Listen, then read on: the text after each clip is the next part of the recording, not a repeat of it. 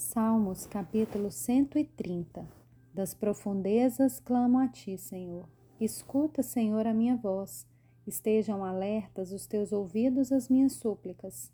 Se tu, Senhor, observares iniquidades, quem, Senhor, poderá escapar? Mas contigo está o perdão, para que sejas temido. Aguardo, Senhor, a minha alma o aguarda. Eu espero na tua palavra.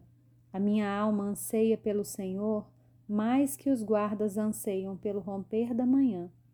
Mais do que os guardas pelo romper da manhã, espere Israel no Senhor, pois no Senhor há misericórdia, nele temos ampla redenção.